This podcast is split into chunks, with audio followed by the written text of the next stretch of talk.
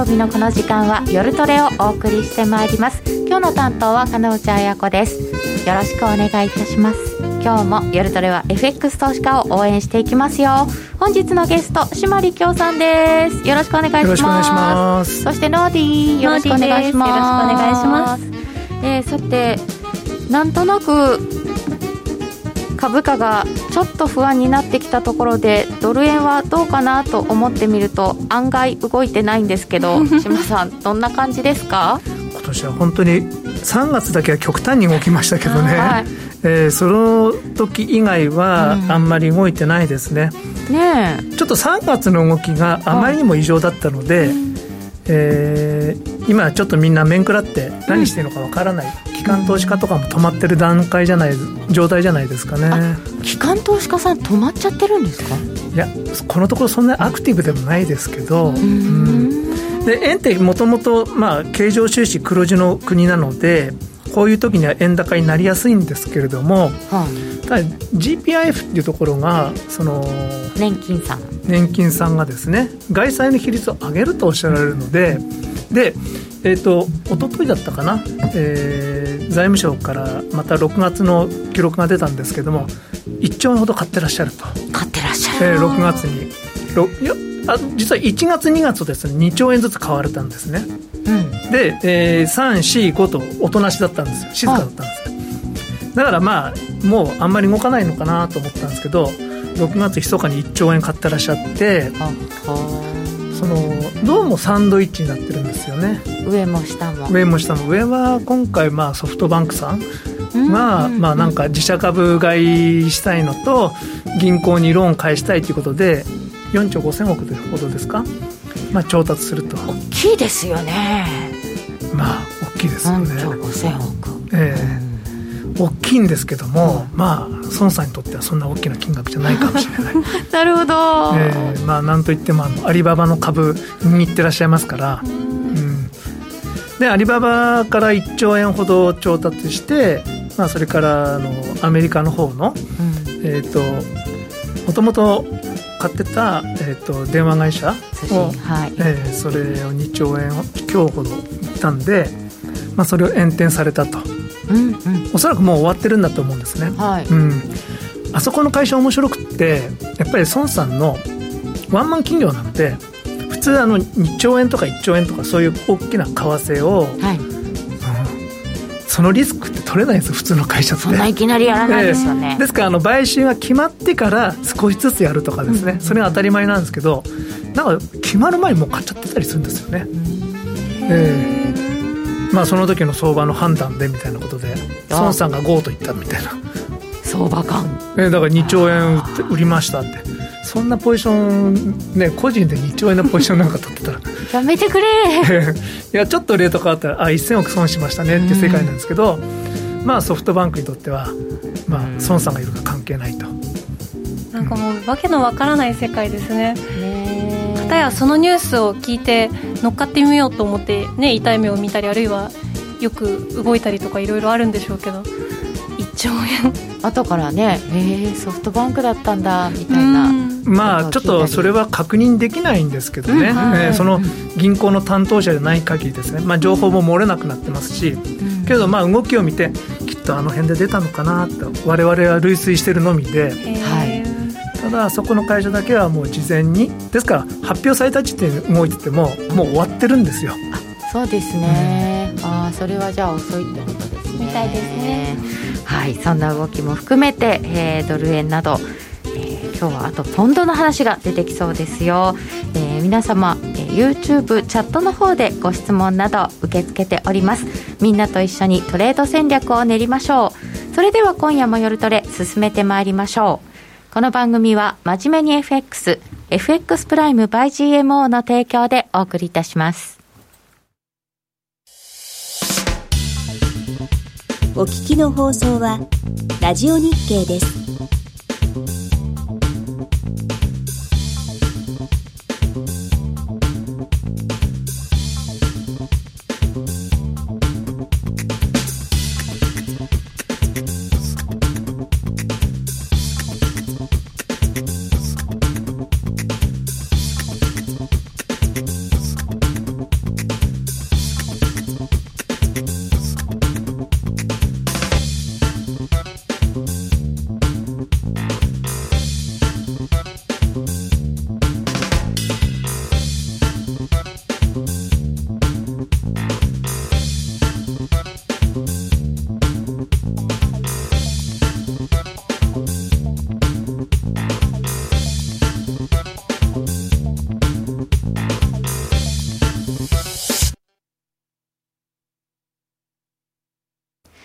改めまして今日のゲストは島力夫さんです。どうぞよろしくお願いいたします。よろしくお願いします。お願いします。あの GPIF さんが結構海外の債券を買うっていうことなんですけど、はい、今ねこちらに金利がないのになぜっていただいてるんですけど。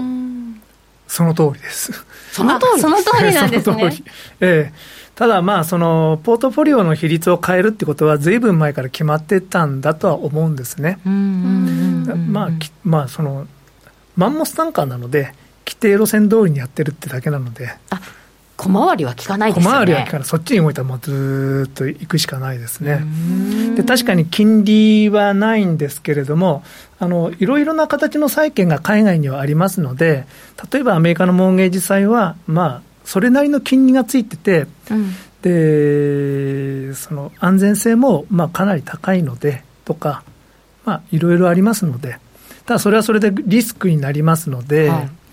やはりまあ国際中心にならざるを得ないとは思うんですけれども、うん、その為替リスクっていうのが大きいので、はい、本来はやるべき、あまりやるべきではないと思うんですけどね。為替そのもの。うん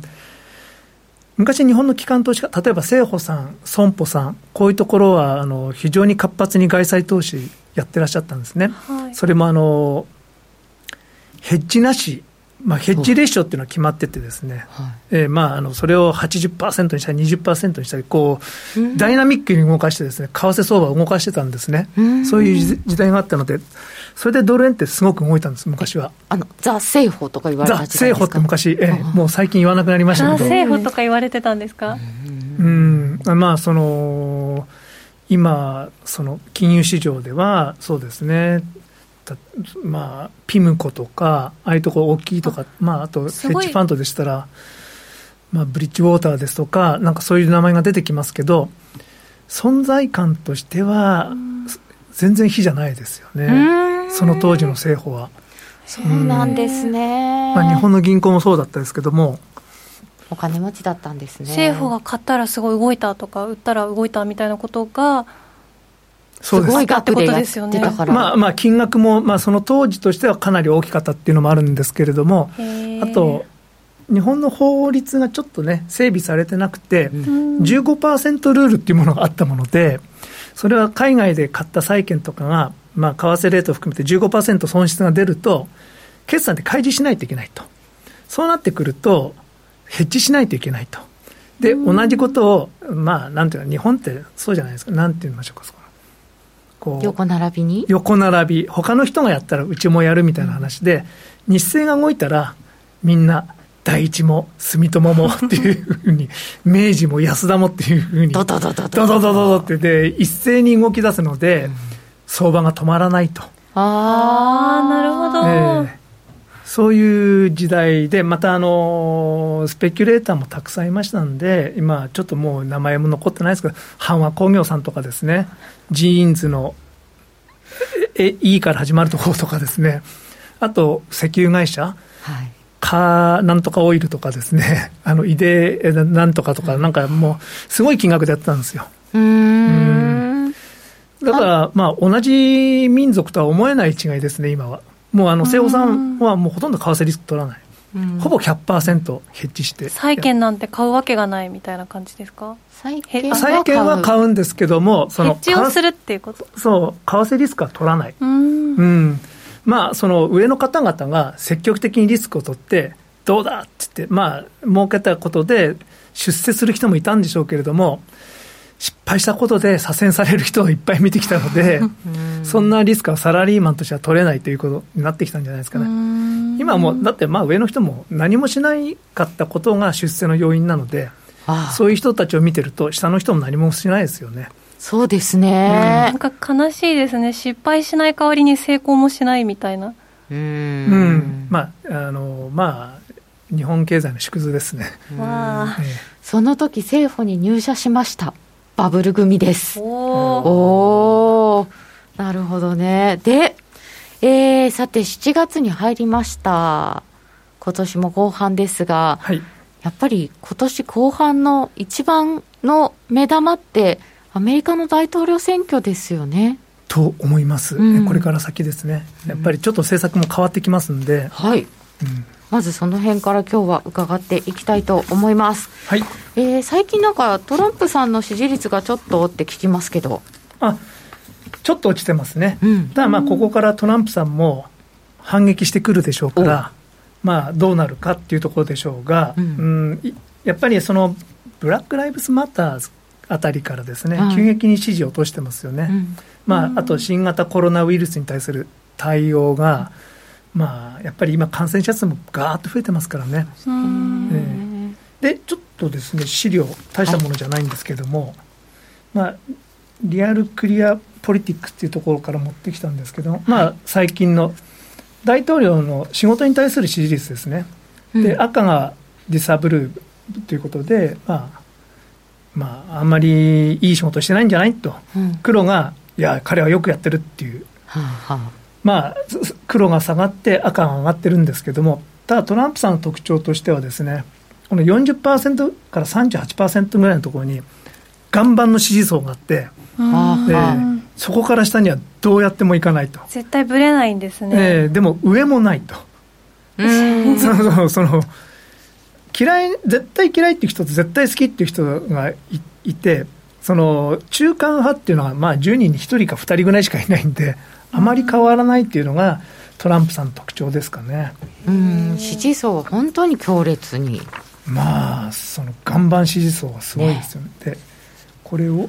そしてトランプ対バイデンあこれですね。ですか。はい。はい、でまあ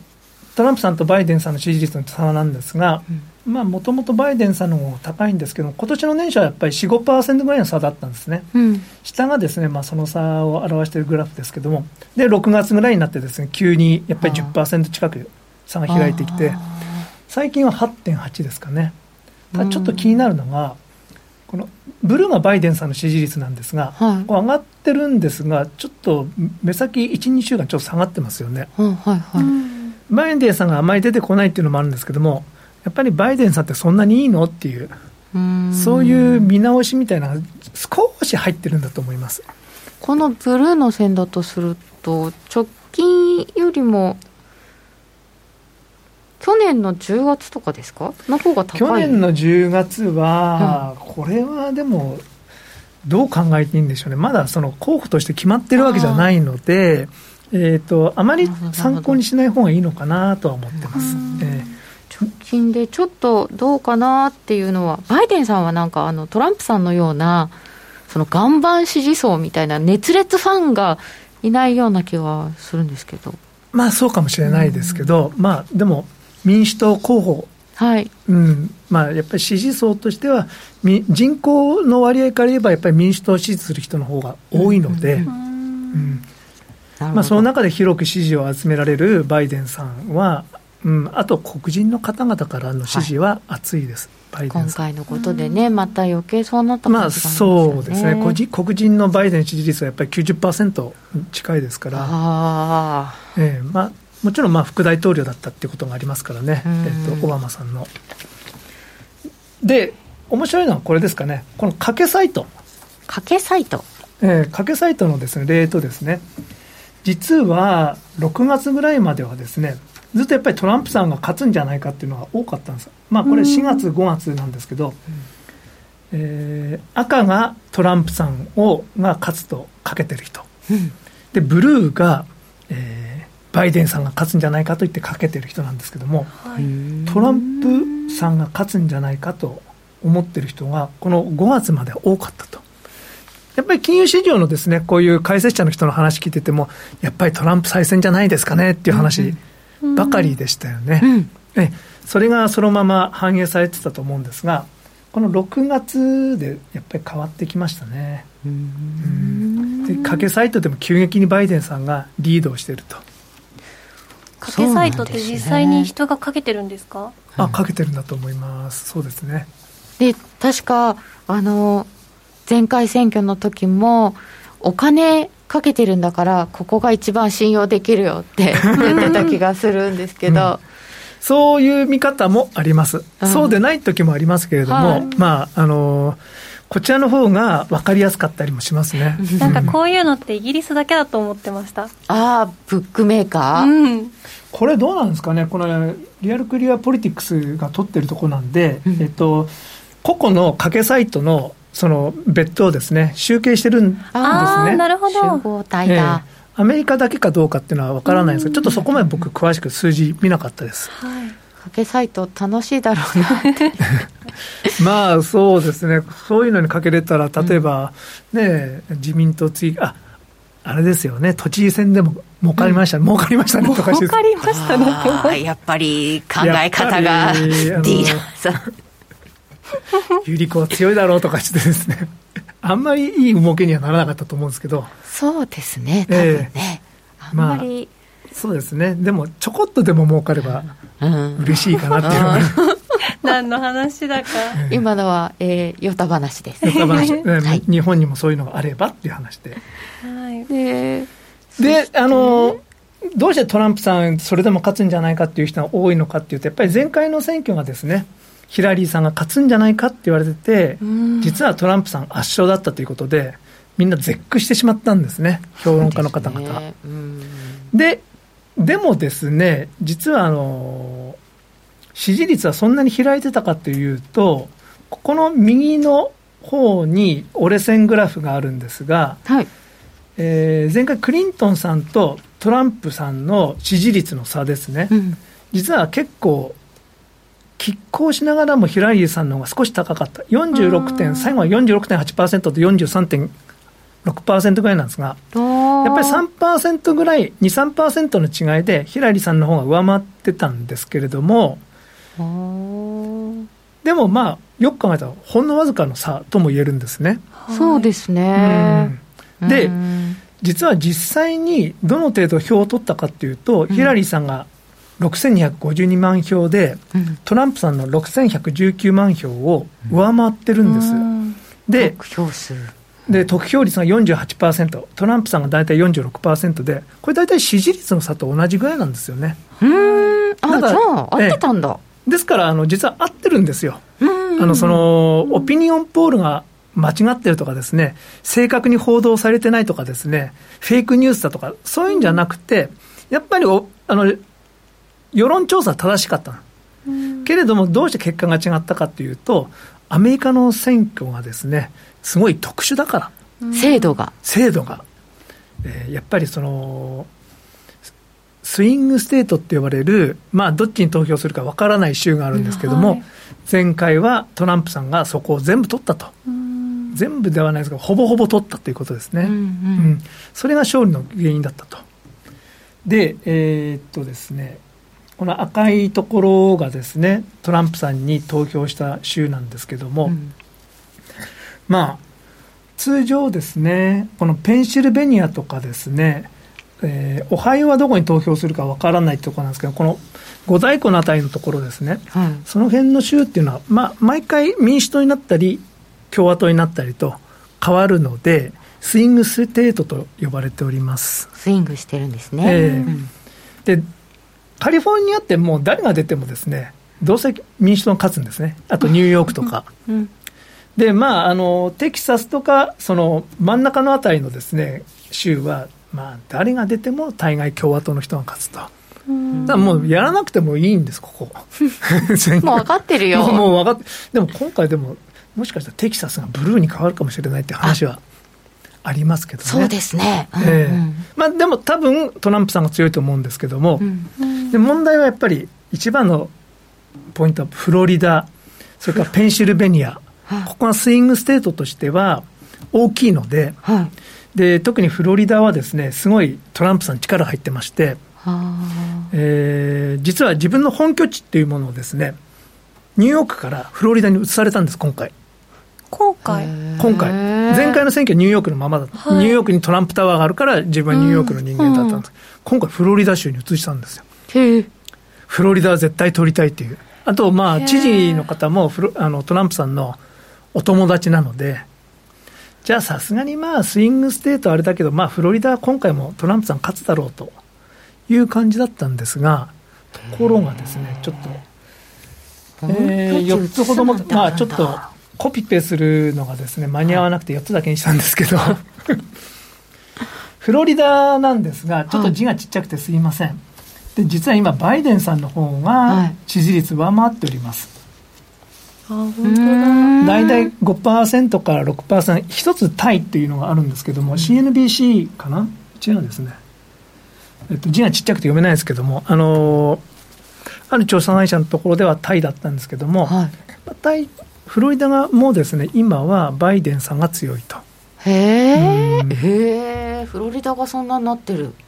そうなんですよ。で前回の選挙で、まあ、結構トランプさん圧勝だったように見えますけども、70選挙人の数で70人ぐらい違いますがこれ38人ひっくり返るともう結果が変わってくるんですね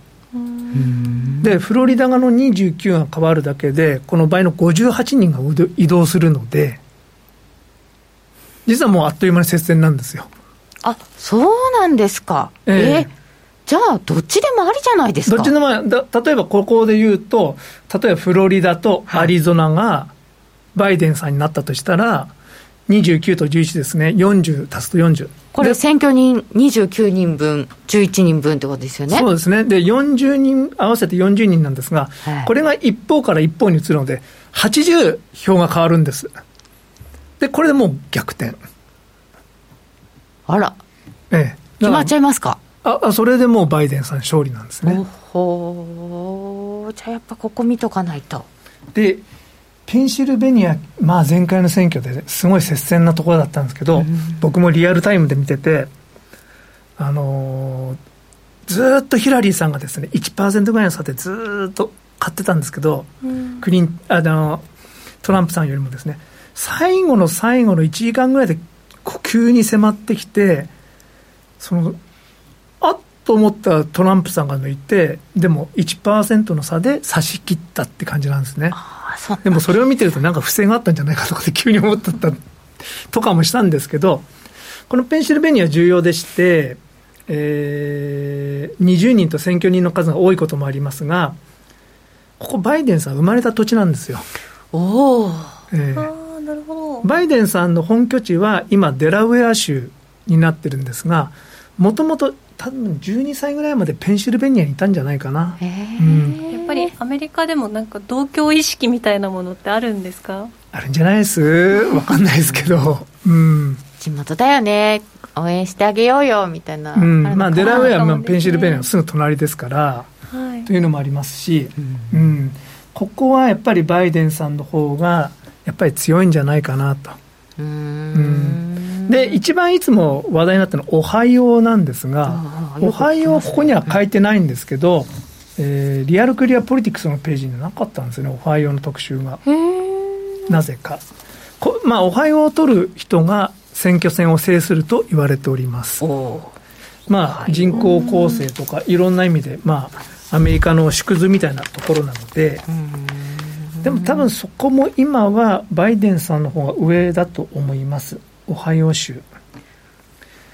そうするとですよはい。だいぶわからないってことになるんですけどねこれトランプさんだったらどうなのかバイデンさんだったらどうなのかはい。それも難しいですよねで、えっと、政策の違いがはいありまして、バイデンさんはですね、法人税上げるって言ってるんです。そうなんですよねええうんあ、嫌な顔しましたね。あそうやっぱり鎌田さん株の人だ株の人はやっぱり嫌がりますよね。あすいませんそうですね で、あのーその、富裕層への増税もすると言ってます。年収40万ドル以上の人に対して増税すると約束してます。ただ、あの、昨日ですね、バイデンさんが、あの、政策発表しまして、なんか今までずっとなくて経済政策どうするんだよって思ってたのようやく出てきましたけど。まあ、でもすごいアバウトな政策でしたけどもね、なんか環境にどうこうとかですね、しかもあの、サンダースさんと一緒に作ったと。ちょっとなんか、すごいなんていうかこう締まりそうな政策ですね。なんかねそれそっち側の人にも受けるようにって言ってるだけって感じがしますけど。あ多分バイデンさんはすごく真ん中の人で、うん。実際やると、まあ、サンダースさん的な政策はやらないと思うんですけども、ただ前回はですね、クリントンさんが、やっぱりそのサンダース的な人の票が流れなかったんじゃないかって言われてるんですね。で、もともとあのバイデンさんとサンダースさん、仲良しなんですよ。えー、すごい仲良しなんです、あの二人。えー、あんな主張が違うのに。主張、違わなくない？そどたまあ、バイデンさんはやっぱりそういう、なんていうんですかね、こう弱者に対する、うん、そういう弱者っていう言い方あれですけども、まあ、あの貧困層とか？そういうそういうところにあのなんですかねあの、やっぱり思いがあるんじゃないですか、そういう人たちをなんとかしたいと。で、今回の政策はあの中所得層から下の方にもっと手厚くして、まあ、社会の構造を変えると。そういうふうにおっしゃってますんで、でそれはまたアメリカにとって必要なことだとは思いますんで、でこれで勝つようであれば、多分僕の記憶はあんまりないですけど、その増税すると言って初めての勝つ大統領になるんじゃないかなと。増税ってのは絶対禁句なので、まあ、例えばあのブッシュ大統領のお父さんとかですね、はい、えー、まあ、絶対増税しないぞって言いたくないんで、read my lips あそういう言葉あの鹿野さんだったら覚えてらっしゃるかもしれない。すいません。その頃からいました。ね。あれひどいですよね。read my lips、うん、僕が何を言おうとしてるか分かるでしょって。だからまあ増税はしないよって言ってたのに、うん、増税しちゃったんですよね。ねはっきり言わなかったけど、ええ。だからまあ再選できなかったっていうのもあるかもしれないですね。うん。そうですね。でそうすると、バイデンさん勝利を織り込み始めるとすると、株式市場は調整するんじゃないかと、今、恐れられております。うん、さっきの私の株の人の反応の。うみたいな。でもですね、あの今やっぱりコロナで経済ちょっと大変な時期じゃないですか。えー、ですから、まあ、増税するにしても、すぐにはしないと思うんですね。うん、うん、1年、2年、まあ、ちゃんと経済がしっかり回復してから、オバマさんもそうでしたけども、まあ、あのリーマンショックで経済が大変な時ありましたけども、その時ずっと辛抱強くですね、うん、えーと、政策をですねやっておられましたので、まあ、バイデンさんになってもそういうふうになるんじゃないかなと。うんしかもなんか今、この分断が問題になっている時なので、はい、もしかすると、増税といっても、まあ、富裕層増税、いいのかもしれないんですよね、社会全体にとっては。うん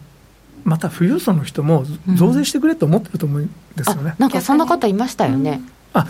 本当の富裕層の話ですね。うん、え例えばそのね、ジェフ・ベゾスとかですね、うんうんうん、結局、自身でももう慈善活動を山盛りしてる方々とかってことですよね、うんうん、中途半端なお金持ちは嫌うと思うんですよね。はい、そうですね、ウォール・ストリートもですねやっぱりなんだかんだ言って最初はトランプ嫌いだったんですけども、うん、今トランプさんが支持率上がったりとかするとやっぱり株が上がったりするじゃないですか、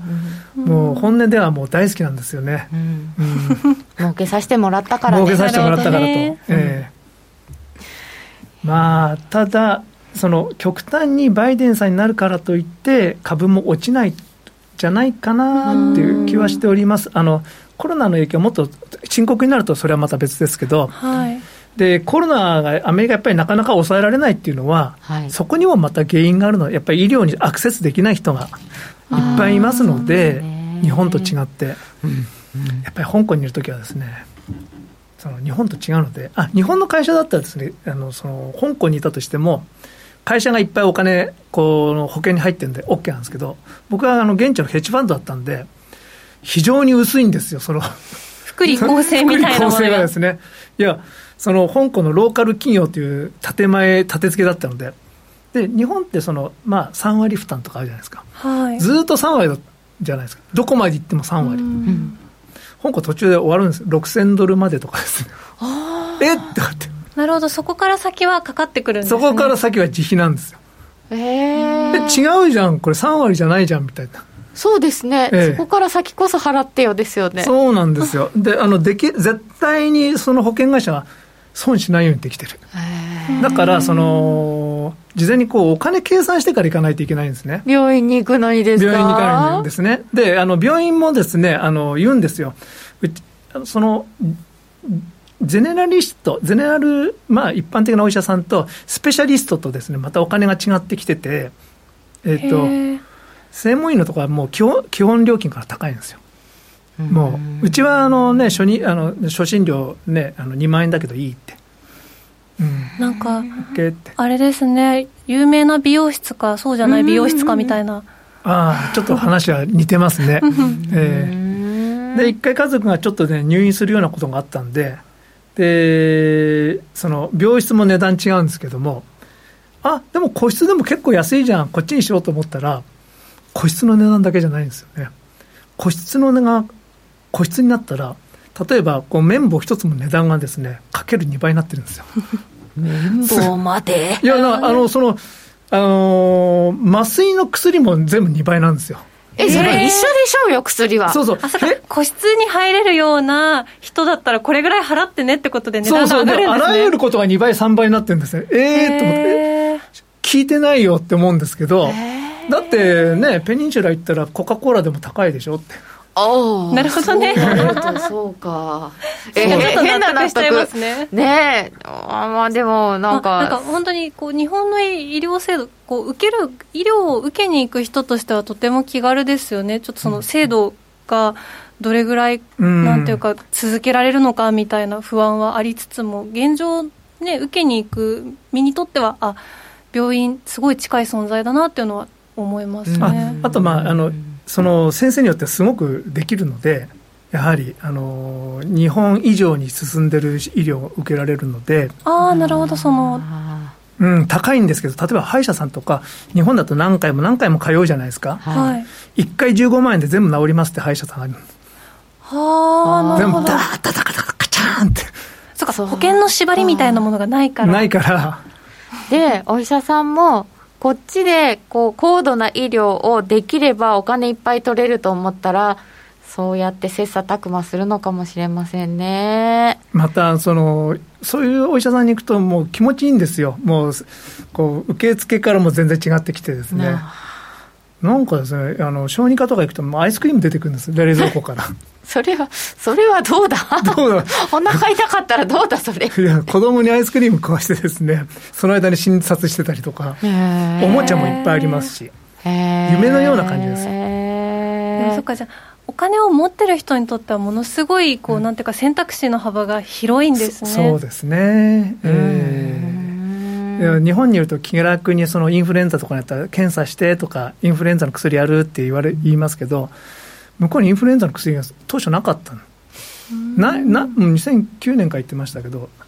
大体インフルエンザの薬って日本人しか使わないんですよ。ああそれ聞いたことある、ななんでですかね？えだって寝てれば治る病気じゃないですか。そうなの？えインフルエンザと分かってるか分かってないか。でも大体分かるじゃないですか。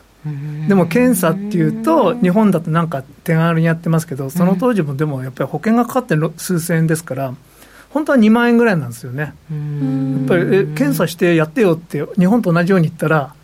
なんかその特別な部屋に連れて行かれて、なんかもう無菌室で、すごい慎重に PCR 検査みたいなのされましたけど、まあ2万円、2万5千円ぐらいかかったかな。でも、その、その、そこの病院は日本人用にインフルエンザの薬もあるとかって。へえ、面白くて、ついつい脱線して、シュッと戻ってこよう。えー、っと、トランプ大統領敗北となっても、アメリカ株はあんまり影響ないかもしれない。で、金利とかドルはどうなんでしょうか？金利は低いままだと思うんですが、これも変わんない。はい？これも。あ、これは、金利はもうちょっとアメリカはすぐに上げられないと思います。リーマンの時ですね、最初に金利を上げるまで何年かかったかというと、はい、リーマンショック2008年ですね、うん、でもイエレン議長がイエレンさんなんですよね。あの利上げ。あの最初まあガーッと金利下げたもうその後量的緩和 QE1、QE2、QE3 ってやって、その後テーパリングとかっていうのがあって、はい、やそれがやっと利上げしたじゃないですか、ちょっと。イエレンの2015年だか15年ですねの9月ぐらいだったと思います。その時やっと利上げなんです。ですから7年ぐらいかかってるんです。ですから今回も5年ぐらいはもう金利ゼロに近いところに這いつくばってるんじゃないですかね。上げるまでにはなかなかいかない。いかない。でもやはりマイナス金利とかですね、イールドカーブコントロールっていうのは、弊害がですね、日本においても、ヨーロッパにおいても、いろいろとあるので、そういう政策はアメリカは絶対取りたくないと。マイナス金利はない。ない、ないです。それはもう全員で反対しますし、イールドカーブコントロールっていうのも、はい、その、短いところはまあいいんですけど、それはでもガイダンスを出すことでコントロールできるですね。YCC とかはですね、かつては、その、アメリカでも戦争の時に導入してたんですけども、それを解除するときに、その、政治的にすごく大変なことであってですね。なんか対立したんですよね、そのトルーマン大統領と、うん、まあ、その、その当時の FRB の議長がですね、だから差し違いみたいな感じで、辞任するからその代わりこの制度やめるみたいな。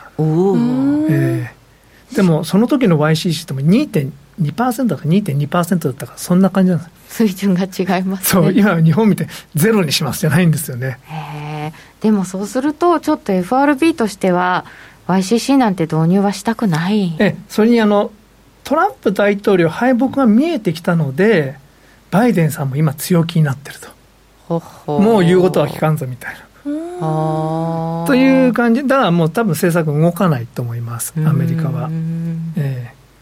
え。でも、はい、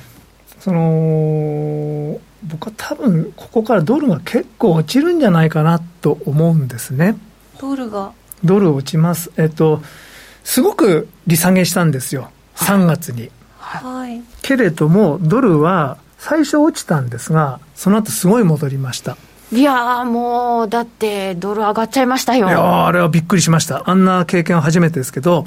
えー、ドルっていうのはアメリカの通貨でもありますけども、やっぱり基軸通貨、それから国際決済通貨ですから、うんうん、貿易で使われる通貨なので、やっぱりああいう危機になるとですね、あの、ここまあ日本でもその、その現金が必要とかですね、キャッシュイズキングとかそういう言葉があったじゃない。現金がないと会社は潰れるんだと。うんで、そうそう、国際的にはそれはドルなんですよね。現金イコールドル。ドル、ええ、で、ドル払えなくなると、その、会社が潰れるので、うん、とりあえず手元のドルをかき集める。それは銀行もそうです。あの、日本の銀行もやっぱり3月の決算とか、12月とかですね、あ、12月は年越えなんですけども、3月の決算とか、まあそういうところで、あ、12月の年越えですね、特に。あ、でも3月か。あの、ドルがないとだめなので、うん、もうその時のすごいなんか必死に集めるんですよだからあんなに株も商品も何でもかんでも売られてドルにまあ、その時はあのよくわからないですけども、具体的に聞いてないからですが、もしかすると、普通はマネーマーケットからドル簡単に借りられるんですね、はい、でも異常な事態だったので、ドルをその信用で借りてこれない、そうなってくると、手元のそのそのローカルの通貨を売ってドルを手にしたっていう人がいっぱいいるんだと思うんです。日本でも実はここでは言えないんですけども、1998年の金融危機っていうのがありましたけど、その時ドル円147円ぐらいすっ飛んだんですね。80円からこう2年ぐらいで147円いったんですけど、その時に日本の銀行は、その、アメリカの銀行からクレジットライン全部切られちゃって、あその信用で貸してあげますよみたいなのができなくて、えー、あのマネーマーケットからドル取れなくなっちゃったんです。それで何をやったかというともう時効だから言言ってもいいんですけど日本の銀行みんな円はじ日銀がいくらでも貸してくれるじゃないですか。それは OK なんですか、でもアメリカでも商売してるんでドル払わないといけないと。でこれを円を売ってドル買ったんですよ。とんでもないことに。円を売ってドルをだからとてつもない為替リスクを取ったんです。あでもとりあえず手元に銀現金いるから、ええ、しょうがないからドル転したわけですか？そうそうなんです。あの、で、何月何日前これ払わないといけない。もうそれ払わないと、ただでさえクレジットが悪くて、うん、評判悪い時にドル払えなかったら銀行終わっちゃうんで。うん、そうですね。ええああ、もう、しょうがないですね。だから、そだからドルドルが吹っ飛んだんですね。ああ、そんな歴史があるんですね。今回もそれに近いことがあったわけですよね。多分あったんじゃないかなと思うんですね。でも、それはヨーロッパの会社とかも同じようなことやってるんで、で、落ち着いてきたら、コロナが落ち着いてきたりとか、株価が安定してると、はい、まあもうその、このドルいらないんじゃないって。ああ、そっかそっか。ええ安定したら、そんなに手元に現金いらない。いらないと、まあ余計に持ってても、これ、金利どうせゼロだしと。キャッシュよりもなんか運用しようみたいになってくるんです、ね、だんだんそういうふうになってきますから、そうすると？時間が経つにつれて、ドルは売られるんじゃないかなと思い、余計にドル持ってるんで、ってことは、えっ、と、いろんな通貨に対してドルが下がる。そう、そうです。可能性はあります。ただまだ、ちょっと微妙なところもありますので、はいまだコロナ完全に終わったかっていうとあれですし、落ち着いたらって落ち着いういたらなんですね。でも、前提付き。ええでも徐々に株価も高いですし、まあ、落ち着き始めてると言えるんじゃないかなと、でそうすると3月の金利、うん金融緩和がですね、うん。あの時アメリカが一番金融緩和しましたから、1.5%金利下げました。ものすごい量ですよね。かあなるほど。上げておくとこんなに下げれるんだって思いましたね。日本下げられる余地ないじゃん。ってないね。ですね。日本はもう、今も昔も。深掘るしかない。えふ深掘りは、その掘れ、ないでしょ。できない。みんな潰れちゃう。銀行さんとかが、うん。えー、じゃあ結構ここからはドル売りですか？ドル売りになるんじゃないかなと期待しております。ええじゃあどう買うのかはちょっとこの後伺いましょう。ここでお知らせです。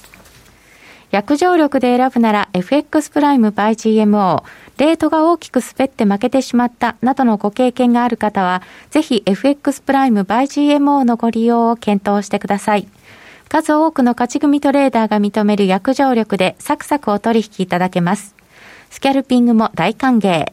パソコン、スマホ、両方で使えるハイスピード注文は、待ち時間なしの連続発注を実現。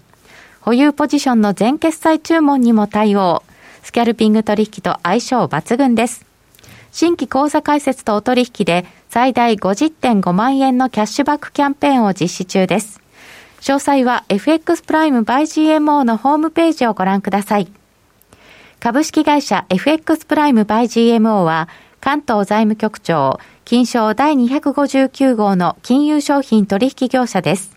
当社で取り扱う商品は価格の変動等により投資額以上の損失が発生することがあります。取引開始にあたっては契約締結前交付書面を熟読ご理解いただいた上でご自身の判断にてお願いいたします。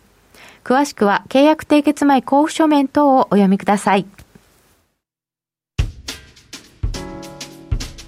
お聞きの放送はラジオ日経です。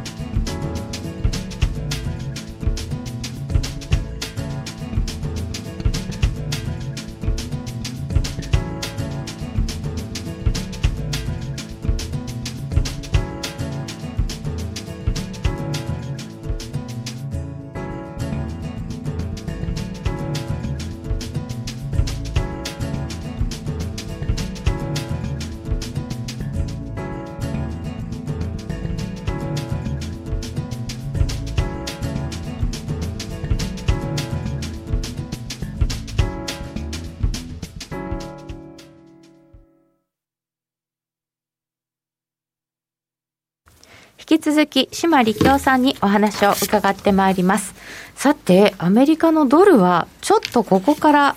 下がるんじゃないかということなんですけど、じゃあ、でも、ドル売るとしてですよ。はい。な、何を背中に売ったらいいのかがわかんないんです。買いたいものないんですけど。ないですよね。はい。ええで、円高ちょっと本来円高になるはずなんですけども、なかなか円高にならないんですよね。なんか、けえ円も別に強くはないですよね。うんこれはたあの投資家が動かないから強くならないのか、うんそれともやっぱり円ってやっぱりファンダメンタルズ弱いからうんなのかっていうところはありますよね。はい。でその購買力陛下とかから見るあと、ありますね前からそうなんですけども円ってめちゃくちゃ安いじゃないですか。うん。うんうんなんだっけ ?90 円ぐらいになるんでしたっけ？あ、それはいつまあで90円とかいや僕の肌感覚だったら80円でも、えー、そんなに、うん、いいんじゃないかなと思うんですけど、でもそうすると日本ってダメになっちゃうじゃないですか。でもよくね、言いますよ。でも、その、円高、円安だと助かる、円高だと困るっていう、そういうビジネスやってると、最終的には負けるんですよね。今、企業さんは結構もうね、ちゃんとやってらっしゃるような気がしますよね。でも、うん、うん、やっぱりアメリカの例えば今強い IT の会社っていうのは、グーグルの検索にしても、マイクロソフトのですね、このオフィスにしても、為替レート関係ないじゃないですか。ああないでしょうね。えー、いやそれはドル円が300円いったら、もうあのグーグル使いませんとかですね。関係ないですよね。ないですね。えー、どのレートでもグーグルしか使えないし、あの仕事の時にはワードやエクセル使いますし、そういうビジネスが日本に出てくると、やっぱりいいのかなとは思いますけどね。日本はどうしてもその、その、やっぱり製造業に対するこだわりがあるんで、あねうん、でも製造業は結局、その、できるだけコスト競争になっちゃうんで、コスト競争になるとやっぱりよくないですよね。辛いですね。辛くなるんで、うん、でも、うんうん、まあすいません。ということで、ええ、じゃあ、ドル売るとしたら？今はポンドになるんじゃないかなと。ポンドですか、ええ、で、その、ジョンソン首相なんで、えー、っとですね、その、ブレグジットも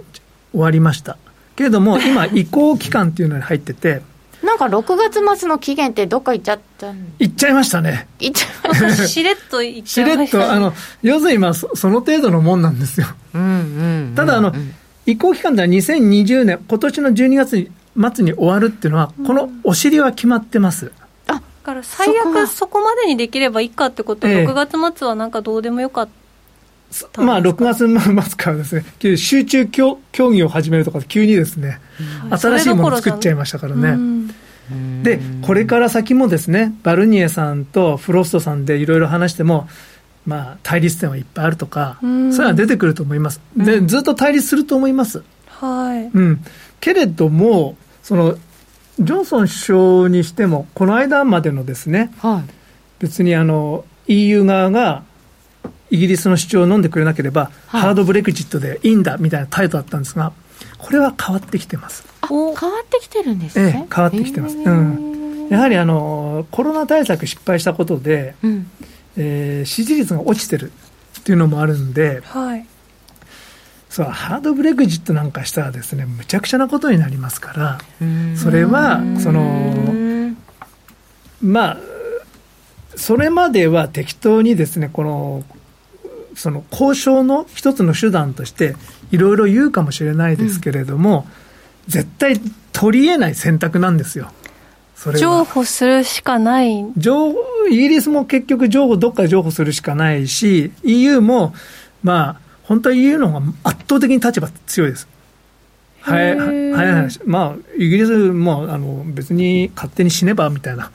ああ、そうですか。EU の方が。どう見ても強いですよ。辛い張りなんですよね。イギリス相手国としてのイギリスって大きくないんですか？でもそうは言ったってイギリスなんて世界で何番目かっつったらもうまあ、隣がたまたまあるだけで、まあまあその重要な貿易パートナーではありますけれどもやっぱりドイツにとっては一番の貿易相手は中国。その将来のインド。うん、特に今、中国経済がやっぱり立ち上がってきたんで、急にあの自動車の販売がですね、対前年比で20%以上アップした。うん、うん、これは大きいですよね。14億人ですもんね。ねまあ、その、まあ、日本と比べて人の数で10倍以上ですし、車の売れる台数も5倍以上です。この現実はもうどうしようもないんですよね。うん、ええ。ですから、その中国にあのああいう態度を取られても、うん、うんなかなかなかなか、なかなか そうそう、その話もちょっと気になるとこですけど、ね、米中の対立って、すごく心配しましたけど、そんなに対立したまんまはいかないんですかね？あ対立は永遠に続くと思います。あ対立は永遠に続く対立はもう、ええうん、これから激しくなることはあっても、うん、収まることはない、まあ、もう対等のパートナーもできちゃったんで、うんうんちょっとアメリカの行動が遅かったとは言えますよね、でも、だからといって、中国の成長を止めれるかっていうと、うん、そのそれは難しかったかなと。まあい、いろいろですね、こう、民間債務がすごく伸びてるから、そのうち中国はだめになるんだとかですね、そのうち民主主義の革命が起こるんだとかですね、暴動が起こるんだとかですね、やっぱり日本の本屋さんに行くと、もう十数年ぐらい前からですね、もう中国はなくなるとかですね、もう潰れるとか、韓国がなくなるとか、そういう本いっぱいありますけど、どれも実現してないですよね。うん、完全に読み誤ってますよ。で、中国はやっぱり強くなります。で特にもうそのキャッチアップのスピードっていうかこの数年ものすごい速い、うんうん、で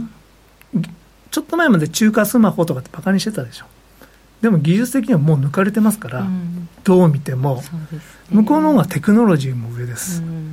でですから今回の香港の事件は象徴的で、どうして習近平さんを待てなかったのかなって。待てなかった。いやああいうことする必要ないんですよね、うん、別に。だってあと27年ほど待ってれば自分の国になるんですから。なるほど、習近平さんが待てなかったってことですね、そういうことか。待つ必要がないと判断したわけでしょう。適当にお茶を濁してればよかったんですけど、まあ、自動的に中国になったはずです、ね、自動的に中国なんですね。なぜあそこまで大胆なことができたのか、でも大胆なことをやっても大丈夫っていう確信があったんです。アメリカは何もしてこない。今だから。いやうんできできない。アメリカは。できない。できない、うん、あとトランプ大統領だからできないっていうのもあるし。うん。まあできないっていう判断ですよ。うん。だから今、やっても大丈夫だと習近平さんは思ったのかもしれない、まあ、もう追いついてるっていう判断があるんですよ。アメリカに、うん、あの演説ありましたねうん、あとね、台湾に対する態度も平和的に、まあ、一国二制度ってもともと台湾に対するオファーだったわけですよね、うん、うん、別別の国として一緒にやっていこうよって、今、その言葉がなくなってるんですよね。えー、だから次、台湾は怖いですねとかって。あの、まあ、すみません、脅かすわけじゃないんですけども、ただ、だからといって、香港の人々の支持が中国の方によらないと、はい、その経営は失敗するわけじゃないですか。うん、で厳しいことやってますけどもその民主派さえいなくなれば、うん、多分経済的に香港が潤うような方向に中国持っていくんだと思います、うん、あこっちに来た方がいいんだよっていうふうに中国はするはず、いや悪口言わないでねって。でも僕の言うこと聞いてたらみんないいことになるからって海外から見た感じってどうなんですか？海外。海外というかその要はその中国香港の外から見て香港っていう土地というかでなんていうかビジネスをしてた人とかもそのリスクを改めて認識するようなことになったじゃないですか。民主主義のリスクはあるんですけど、はい、だから突然逮捕されるリスクはあるかもしれないですけどもそんなのってまあ何百万人のうちの一人なんですよね。ほとんどの人は逮捕されないわけですから。で資本主義はそのまま続くんですああ、えっ、ー、と、だから政治体制は変わええまあ、単に中国の文句を言うなってだけなんです。で、でもビジネスはそのまま続きます。それで済むんですかね。いや、それは本質論の問題だから、そこは絶対反対しないといけないところではあるんですが、それを言ったらシンガポールも同じ国ですから。ああ、なるほどね。誰もシンガポールの文句言わないですけど、うん、うん、中国はまあ大きなシンガポールになるつもりですから。大きなシンガポール、それはすごい、うん、政治体制は独裁的でも、まあそのまあ、そのお殿様に文句言わなければ、みんな大丈夫だよって、でみんなの生活を心配してるか、で香港ドルなんですけど、はい、そうそうそう、香港ドル、これは面白いことになると思うんですね。誰もすみません、ちょっとこれは僕のアイデアなので、えー、多くの人はそのえー、と思うかもしれないですけど、今みんな心配したのは、香港ドル売られるんじゃないかって話なんですよ。そうだって、ペック外すとかって、えー、トランプさんに権利があるかどうか分かんないけど、そんなこと言われて、え、なんかそういうの昔、タイバーツで見たみたいな。で、あのいろんなアナリストの人も、例えば、まあ、あのその世の中の決済体制っていうのはドル体制なんで、はい、中国の銀行とか香港の銀行がドル扱えないようにしたら、一発で飛ぶでしょうって、だから中国は歯向かえないはずだという人がいっぱいいるんですけど、もうその考えがもうそもそも間違ってますよね。なぜドルが基軸通貨なのかって、うん、それはみんなが基軸通貨と思ってるから。まあそうですね。えー、でも、中国の力で、それ変える可能性はあるんです。まあ、中国は人民元を国際化したいですよね。だったら人民元の自由な取り扱いはできてないので、うん、だからとりあえずユーロを代わりに決済通貨にシフトするっていう流れを作り始めるんじゃないですかね。ちょっと帰ってきた今ブレ、ブレグジットからすごい遠くにやってきちゃったと思って。そうそうそうそうそう、戻ってきて、戻ってきますよ。だからあのユーロとか、それからブレグジットはまあちょっとあのおさ結論から言うと、いろんな対立あるんですね、漁業権とかですね、金融サービスの面とかあるんですけども、ねはい、最終的に FTA さえなんとかなれば、うんうん、貿易さえこう混乱を起こさなければ、まとまる。OK。あとはもう何年かかけて解決してくださいと。もう貿易さえなんとかなれば、12月、今年の12月はスムーズに終わるので、うん、その時にはポンドは割安なので、まあ、割安。まあ、ずいぶん売られてきました。まあ、ポンドっていうのはこう下がってきただけなんで、うん、で、まあ、ファンダメンタルズがいいか悪いかっていうのは、いろいろありますけど、ただ、フェアバリューは1.4から1.5ぐらいだと思うんで、タイドルで。えー、高い。高い。で、10月の末に、もう決まる、新しいデッドラインがそこにあるんですけども、はい、その前ぐらいにはもう、もう大体もう見えてくるんで、もし10月末で決まるなって思ったら、もっと前に動きますよね。うん、でももう、多くの人はもう、もう大丈夫じゃないかなって動き出してるんじゃないですかね。だからポンドが下がらない。ポンド下がらないですね。うん、で、最終的にはまあ大きく買われることになるんじゃないかなと思ってます。で、その、基軸、ユーロの基軸通貨化を、その、中国がそっちの方向に持っていくまあ、そもそもあのアメリカのファイナンスってのは中国がしてる部分もありますから、うん、えそうすると、もしも中国がドルを嫌ってユーロを使うんだとしたら、ちょっとユーロも買っていいかなってことですか？うん。ええー、面白くなってきましたねっていうところで番組が終わりなんですけど。ちょっともうちょっとじゃああのこの後のところは延長戦で伺いたいと思います、えー、今日は香港のお話なども伺ってまいりました、えー、本日のゲスト島理京さんでした。どうもありがとうございました。えー、この後は YouTube 延長配信でお楽しみください。ラジオの前の皆さんまた来週です。この番組は真面目に FX FX プライム by GMO の提供でお送りいたしました。